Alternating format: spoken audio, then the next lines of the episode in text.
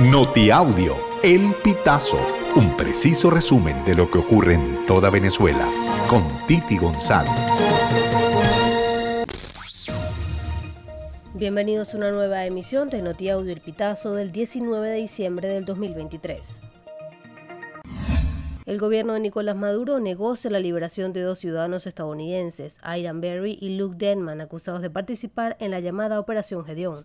La Coalición por los Derechos Humanos y la Democracia informó en su cuenta de ex este martes que los hombres habían sido liberados, sin embargo, luego borró el tuit. Fuentes ligadas al caso informaron posteriormente que la libertad de Berry y Denman es un hecho, pero que fueron llevados de vuelta a sus celdas por problemas de logística y que el traslado a Estados Unidos se realizará finalmente el miércoles 20 de diciembre.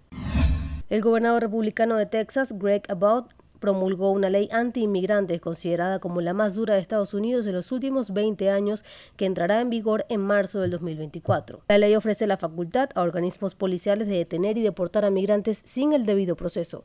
Las autoridades pueden ordenarle a que salgan de Estados Unidos tras ser detenidos.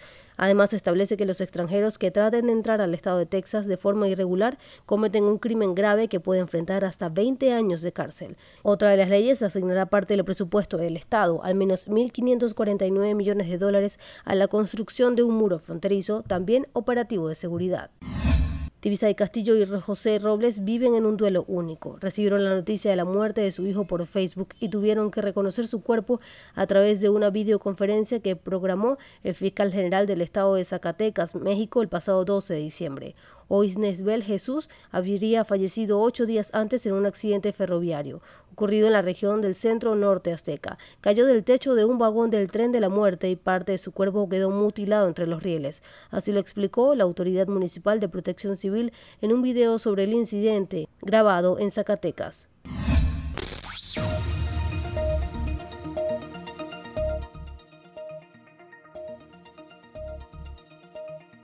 Amigos, así finalizamos. Si quieres conocer más informaciones, ingresa a elpitazo.net.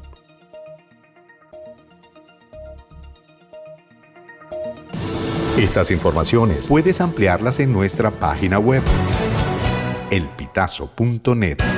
También recibimos tus denuncias vía SMS o WhatsApp a través del 0414 230 2934.